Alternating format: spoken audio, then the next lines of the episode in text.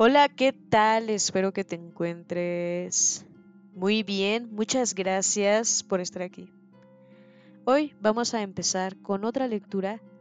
Este es El consumo de la utopía romántica, el amor y las contradicciones culturales del capitalismo por Eva Illouz.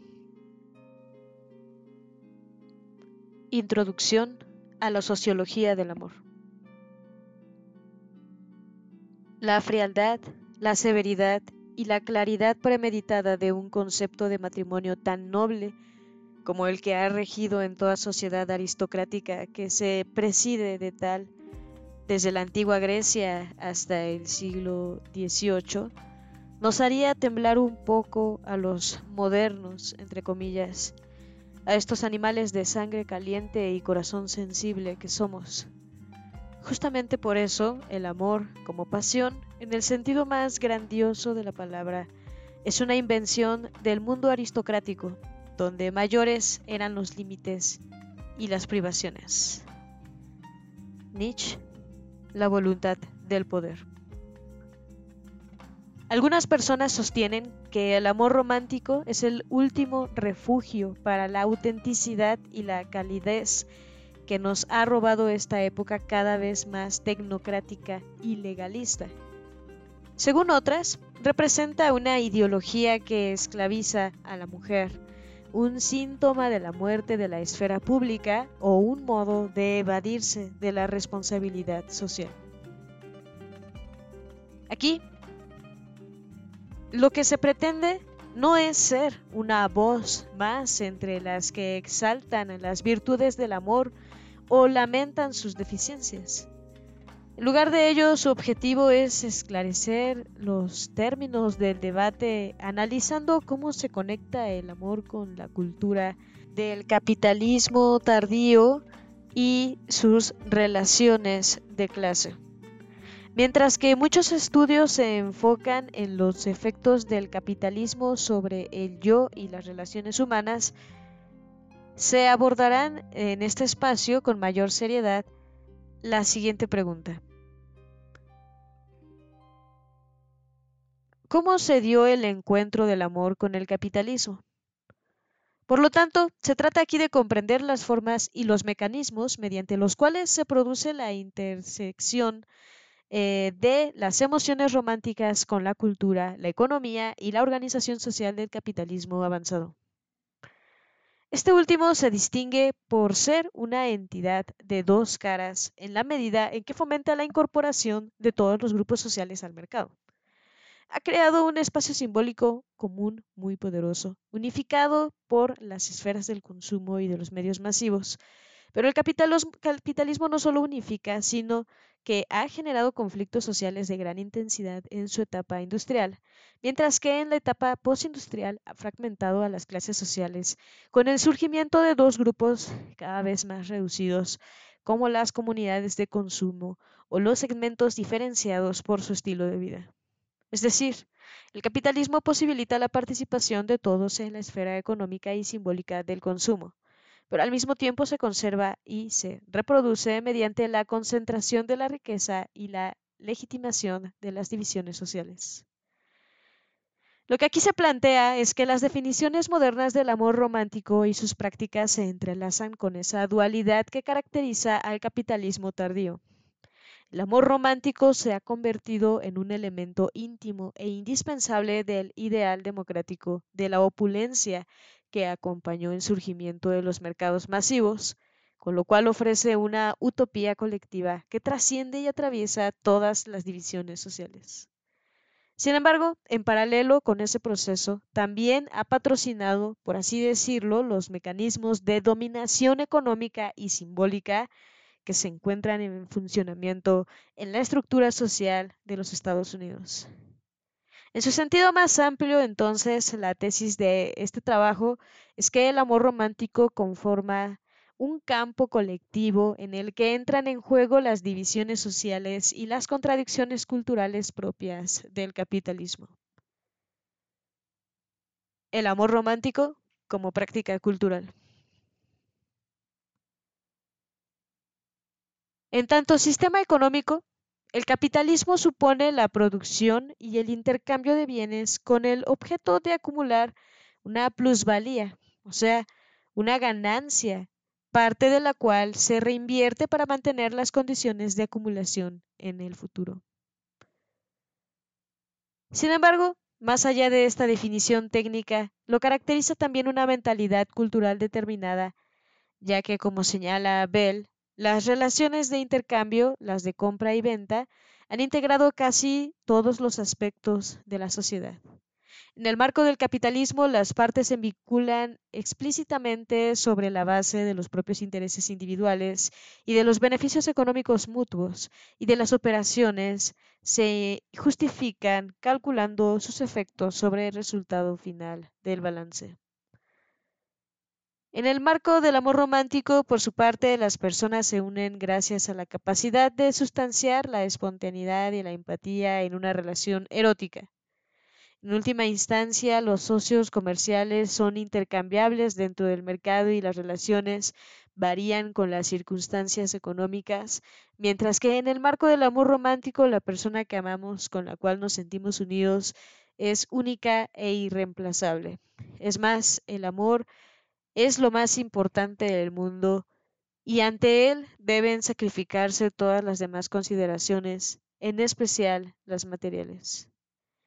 El amor romántico no es racional sino irracional, no es lucrativo sino gratuito, no es utilitario sino orgánico y no es público sino privado. En síntesis, el amor romántico parece evadir las categorías tradicionales según las cuales se concibe el capitalismo tanto en el ámbito académico como en la cultura popular y en la esfera del sentido común. El amor, romántico se eleva por encima del intercambio comercial e incluso más allá del orden social en general. Hasta la década de 1960, la antropología, la sociología y la historia adherían de manera implícita a esta opinión. Esas disciplinas concebían la cultura como una práctica pública y colectiva, pero equiparaban a las emociones con las experiencias subjetivas, fisiológicas y psicológicas, por lo que no incluían en el estudio de la vida colectiva y simbólica. En vez de analizar el amor romántico en términos de los ritos públicos, los conflictos sociales y las relaciones de clase, lo relegaban inevitablemente a una esfera incómoda para la sociología, la de la vida privada. Sin embargo, durante los últimos 20 años han aparecido nuevas voces en el campo de la antropología y de la psicología que insisten en que el material volátil de la cultura, las normas, los lenguajes, los estereotipos, las metáforas y los símbolos ejerce cierta influencia sobre las emociones e incluso puede llegar a definirlas.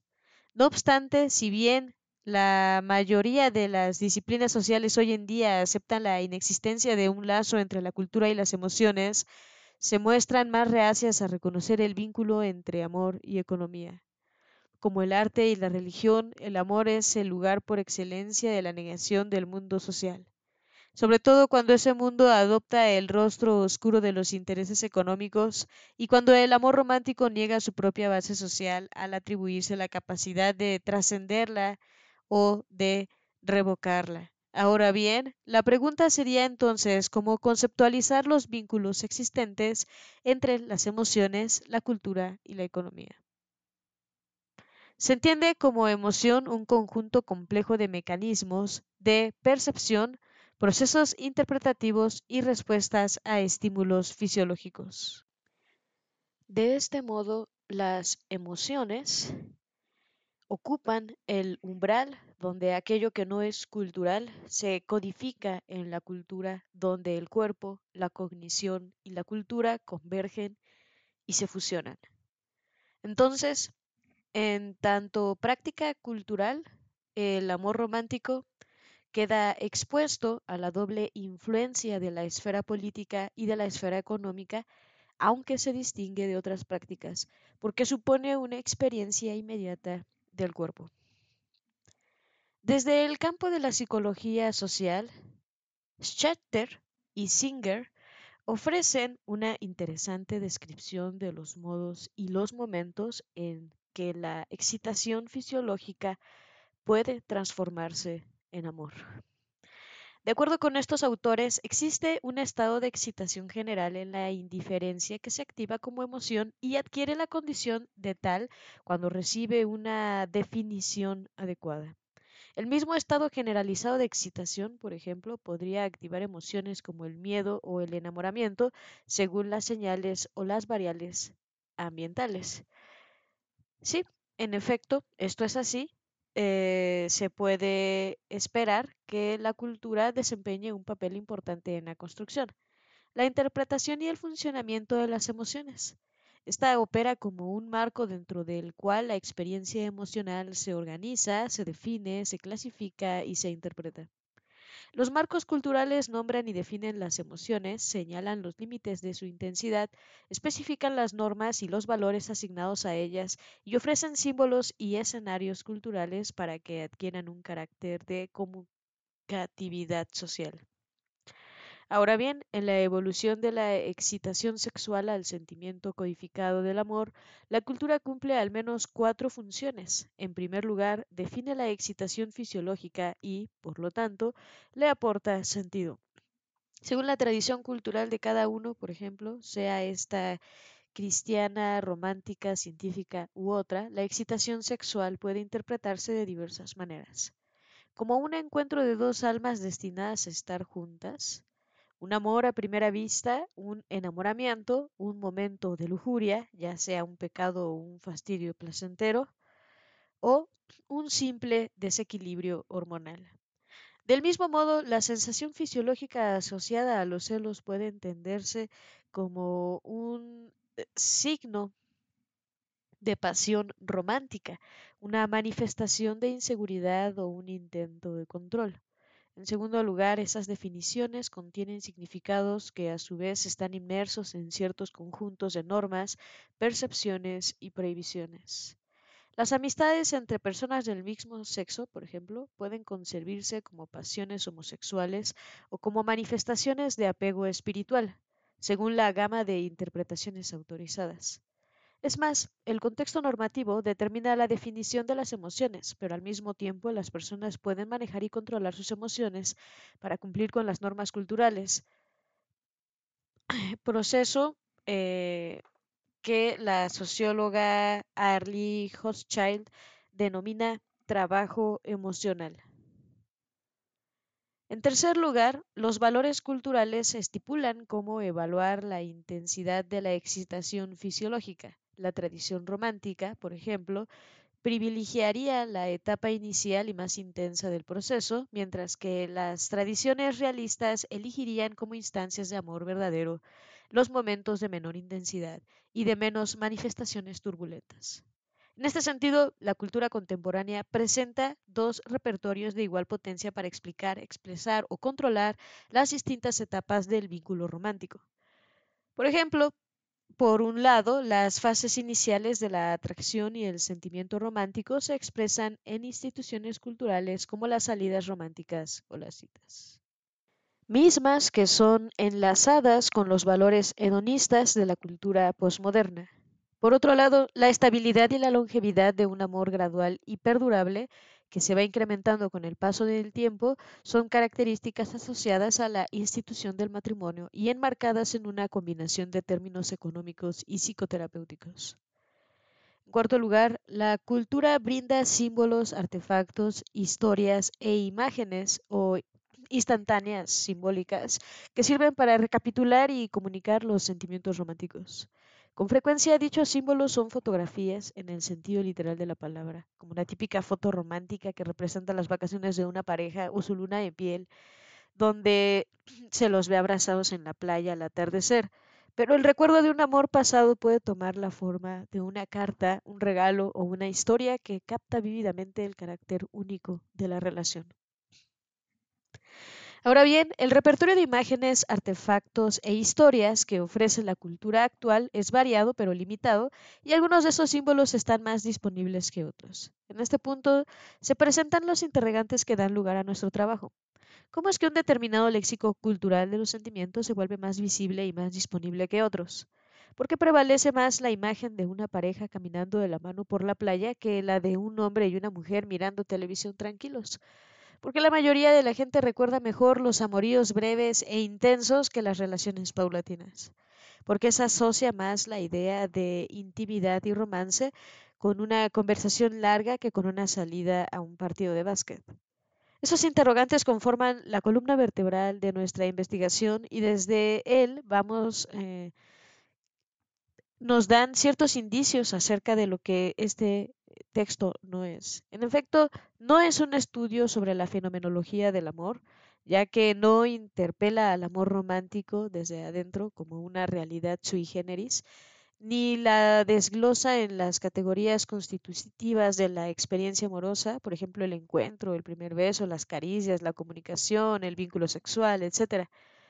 Eso también explica por qué el tema de la sexualidad no se abordará frontalmente, sino de manera indirecta. Si bien representa un elemento esencial de la experiencia romántica contemporánea, la sexualidad está subordinada a los mismos discursos culturales de la autorrealización, el hedonismo y el autoconocimiento que constituyen el núcleo de nuestra cultura del amor. Por otra parte, aquí tampoco se presenta un estudio sobre el amor romántico, tal como lo definen los historiadores de la cultura, cuya descripción a nuestro juicio es limitada, suele presentarlo en términos de una pasión absoluta por otra persona proyectada en el lenguaje de la devoción religiosa. Ambos intentos de delimitar el objeto de estudio indicarían la existencia de un material mucho menos difuso y volátil que el que aquí se analiza. Este trabajo se ubica en un contexto crítico. Eh, los múltiples eh, sentimientos evocados por la expresión, entre comillas, tener una relación romántica con otro. Si bien aquí se estudian varias etapas de la relación romántica, como la atracción inicial, las citas, el noviazgo y el matrimonio, no se efectúa un análisis cronológico, ya que el objetivo no es contar la historia del amor contemporáneo, sino más bien colocarlo en el ámbito de estudio tradicional de la sociología de la cultura y someterlo a ciertas interrogantes acerca de los significados y los símbolos tácitos que organizan nuestra experiencia romántica de manera preponderante en detrimento de otros. Ahora bien, las definiciones de la cultura opacan este asunto en lugar de esclarecerlo. Una de ellas, enunciada por el antropólogo Clifford Hertz, y hoy en día casi canónica, indica que se trata de un esquema históricamente transmitido de significaciones representadas en símbolos, un sistema de concepciones heredadas y expresadas en formas simbólicas, por medios de los cuales los hombres comunican, perpetúan y desarrollan su conocimiento y sus actitudes frente a la vida. Esta definición evita deliberadamente la pregunta por las causas últimas de dicho sistema de concepciones y en lugar de abordarla se limita a una interpretación inmanente de ciertos marcos de conocimiento que ya están dados y dentro de los cuales las personas otorgan sentido a su mundo. Actúan en él y se comunican entre sí. Sin embargo, este enfoque de la cultura sirve a grandes rasgos para dar forma a nuestra concepción del amor como emoción compleja en la cual se entrelazan historias, imágenes, metáforas, objetos materiales y teorías populares, al tiempo que abona la opinión de que las personas dan sentido a sus experiencias románticas individuales recurriendo a símbolos y a significados que son colectivos. No obstante, el enfoque de Gertz presenta ciertas desventajas, ya que no ofrece ninguna respuesta acerca de la constitución de esos significados culturales de su procedencia y de los objetivos que cumplen más allá de dar sentido. Si bien es loable que el antropólogo haya prestado atención a la textura rica y compleja del significado, surge la tentación de replicarle que la historia nos informa acerca de la persistencia relativa de ciertas categorías culturales, pero también acerca de los modos en que esos sentidos pueden usarse como armas en las luchas de los grupos sociales por defender y promover sus intereses. Así, la cultura sería un conjunto de significados compartidos, pero no solo eso, sino también un medio para conservar y reproducir las estructuras de poder, exclusión y desigualdad. Por lo tanto, a fin de relacionar el amor con la cultura en el contexto del capitalismo tardío, hace falta entender de qué manera éste une y separa, vincula y divide al mismo tiempo. A su vez, para comprender esa dualidad que caracteriza al amor es necesario apartarse de una pregunta que resulta contraproducente, a saber, ¿la economía determina a la cultura o viceversa? Cada vez más sociólogos reconocen que la cultura y la economía se constituyen mutuamente y en ese trabajo se pretende concebir a esos nuevos intentos de síntesis mediante el análisis de los modos en que se produce la intersección de las emociones románticas con el vínculo entre cultura y economía. Por lo tanto, aquí no se trata de explicar cómo encarna el amor un esquema cerrado de significados, sino más bien se enmarca su relación con el capitalismo tardío. En palabras de Randall Collins, el problema de análisis social no se reduce a cómo explicar los fenómenos sociales, sino también a concebirlos. En consecuencia, Aquí se van a estudiar de qué modo se conectan entre sí el amor romántico, la cultura y la economía. Es decir, cuáles son las formas culturales y los mecanismos mediante los cuales se da el encuentro y la intersección de la cultura y la economía en el amor. El amor romántico como utopía de la transgresión. La idea de que el amor romántico constituye una de las piedras angulares de la cultura capitalista no es ninguna novedad. Ya en el libro del origen de la familia, la propiedad privada y el Estado, una crítica radical de la familia desde los griegos hasta la burguesía, Engels condenaba a la familia por subyugar a las mujeres a conservar la propiedad privada mediante las leyes de la herencia.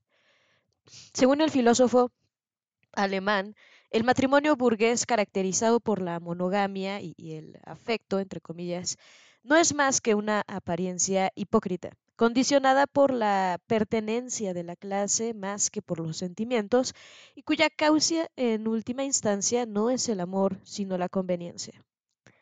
El verdadero, entre comillas, amor romántico, por lo tanto, solo podría surgir en la clase obrera, pues esta no tiene ninguna riqueza material que ganar o perder. Como afirman Marx y Engels en el Manifiesto Comunista, la familia y el amor quedarían libres de sus lazos de dominación e interés solo por una sociedad comunista, puesto que allí la propiedad privada y las ganancias económicas no serían motivo para formar una pareja.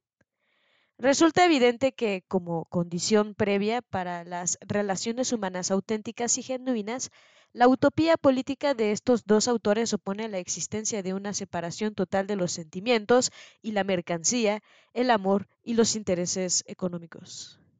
Algunos integrantes de la Escuela de Frankfurt combinaron las doctrinas de Marx y Freud para perfeccionar esa crítica al capitalismo, colocándolo en contraste con una utopía social que guardaba un lugar honorífico para el amor.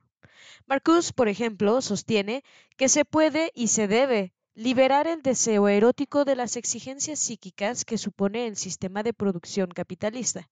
Según este autor, el principio de realidad que le da vida al capitalismo deja sometido el deseo a las leyes rígidas de la productividad. Eric Fromm, en su parte, retoma algunos conceptos de la crítica de Marcuse, pero ofrece un análisis diferente de la relación entre capitalismo y amor. El arte de amar, su obra de 1956, plantea que el amor moderno se concibe en los mismos términos que las relaciones de intercambio capitalistas. La pareja moderna ha pasado a ser un equipo de trabajo y en función de ello ha adoptado los valores y los razonamientos propios de las relaciones económicas capitalistas. En síntesis, Fromm, al igual que Marcuse, presenta el vínculo entre sociedad y amor como una cuestión política lo que allana el camino para una crítica política de la sexualidad, el deseo y el amor. A pesar de la amplia influencia que ejercieron estos filósofos sobre la academia y más brevemente sobre los movimientos estudiantiles de la década de 1960, sus opiniones no han logrado transformar demasiado las representaciones populares del amor. En efecto, este sigue siendo uno de los principales mitos de nuestros tiempos. Por lo tanto, sería provechoso iniciar nuestro análisis con el siguiente interrogante. ¿Por qué tienen tanta fuerza en el imaginario colectivo la idea del amor romántico y sus mitologías concomitantes? En la primera mitad del siglo se plantea que el poder tenaz del amor puede explicarse, al menos en parte, por el hecho de que constituye un punto privilegiado para la experiencia de la utopía.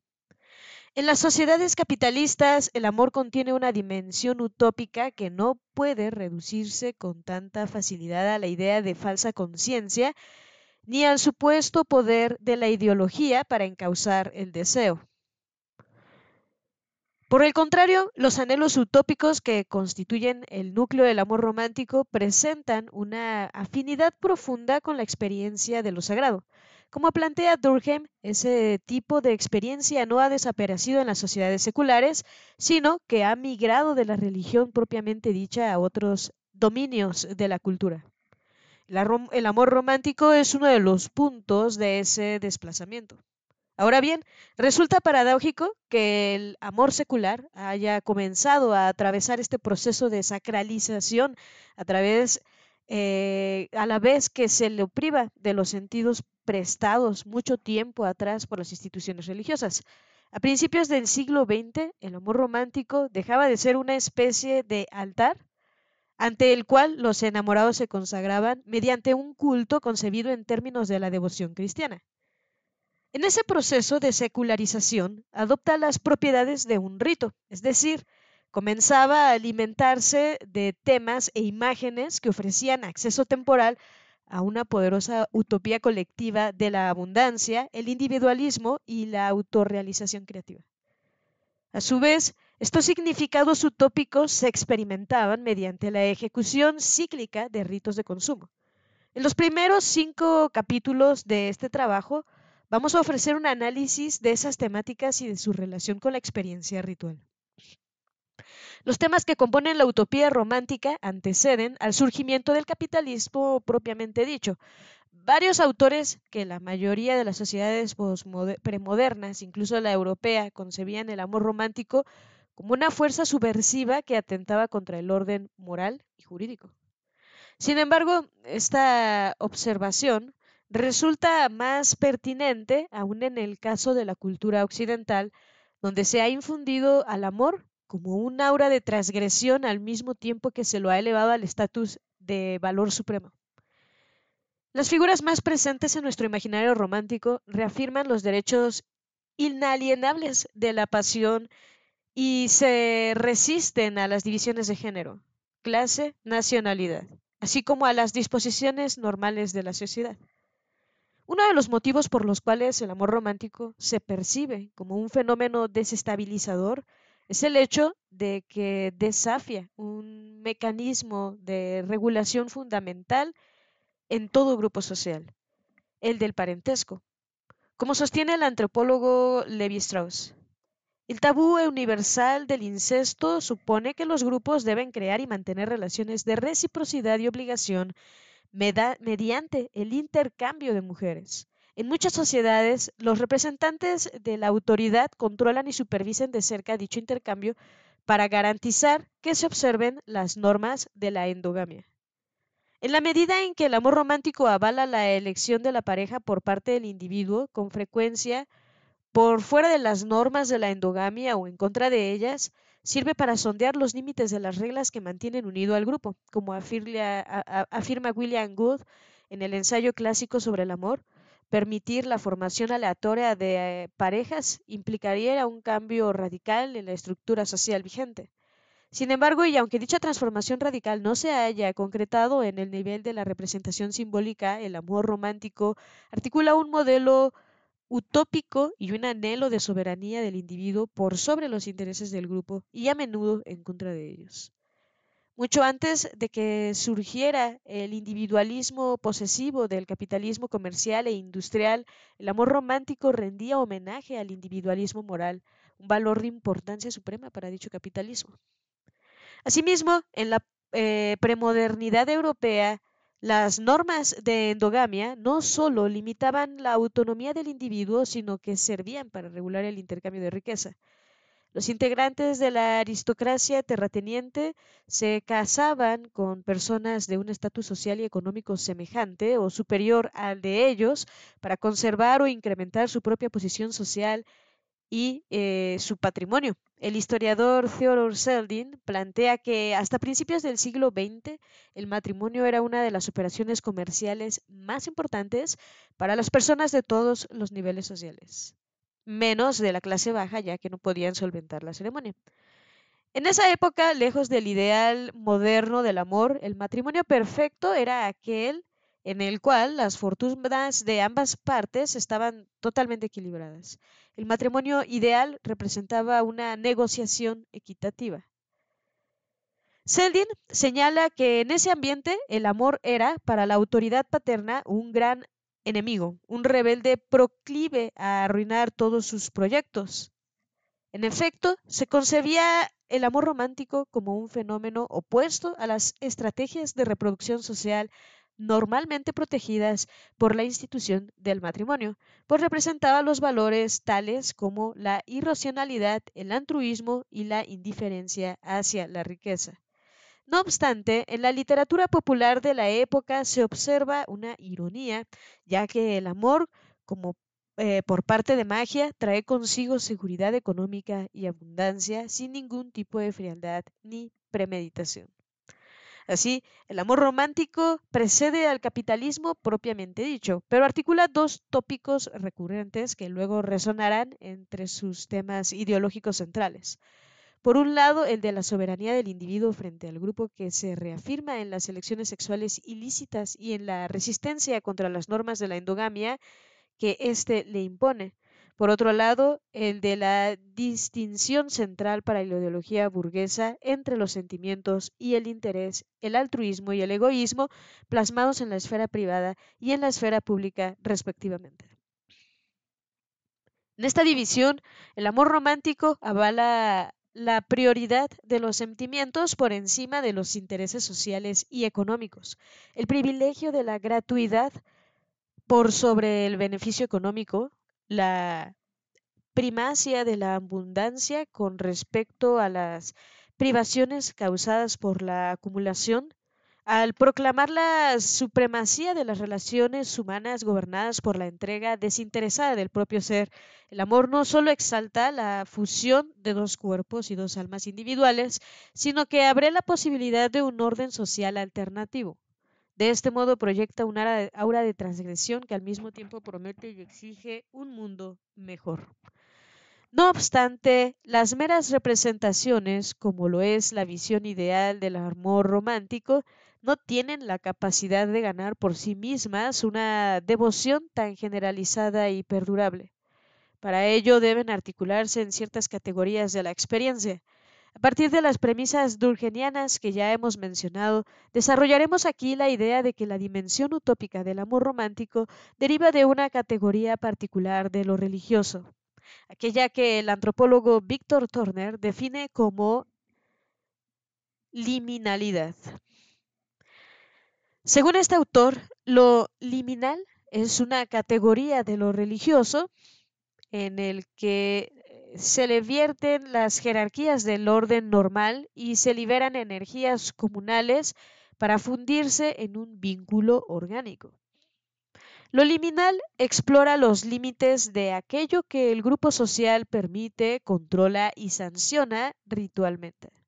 Por lo tanto, contiene elementos de transgresión, pero también mecanismos para restablecer el orden normal de las cosas. En este sentido utópico, eh, el amor romántico ha sido y será la piedra ah, angular de un potente ideal porque reafirma la supremacía del individuo y pone en acto simbólicamente, mediante la inversión de las jerarquías, los ritos de oposición al orden social establecido.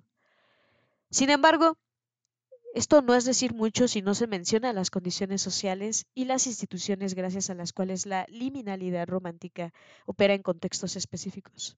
La tarea que nos espera será entonces demostrar no solo que el amor genera el espacio emocional para la experiencia de lo liminal y el acceso a la utopía, sino también que a dicha experiencia la moldean los símbolos, los valores y las relaciones de clase de la sociedad capitalista estadounidense. Paradójicamente, en la cultura contemporánea, el mercado es el que da forma a la oposición contra los valores utilitarios y a la inversión del orden social que se reafirman en el amor romántico, sobre todo ciertos sentidos que están presentes en el consumo de ocio transgreden de manera temporaria las condiciones impuestas por el trabajo, el dinero y la lógica del intercambio Mediante su incorporación a la esfera del ocio, el amor romántico se afina o se afianza profundamente en la tradición que avala el desorden del individuo frente al orden del grupo, solo que ahora esa convalidación se expresa en el idioma consumista de la cultura posmoderna. Como se muestra en los capítulos, la cultura posmoderna del capitalismo tardío articula una potente utopía del amor que promete transgresiones mediante el consumo del ocio y de la naturaleza. Entre las prácticas amorosas incluyen ritos de transgresión que se oponen a los valores de la esfera productiva y destacan la libertad personal, pero en última instancia dichos ritos se asientan en el mercado. Partir de las ideas planteadas por Durkheim y Turner respecto de la alternancia en la vida social de momentos intensos, entre comillas, de fusión con lo sagrado y momentos fríos, entre comillas, de actividad cotidiana y orientada a lo pragmático, el presente análisis muestra que la puesta en acto de la utopía romántica mediante los ritos de romance convive con la experiencia de un amor más racional, utilitario y laborioso. Más adelante se va a demostrar que eh, este último tipo de relación exige del individuo un autocontrol cuidadoso y racionalizado, con lo cual dicha modalidad de lo amoroso se ubicará en el extremo más profano, entre comillas, de la experiencia romántica. Sin embargo, esa esfera de lo profano no resulta sociológicamente neutral, sino que está impregnada de los valores y los discursos propios de la producción capitalista.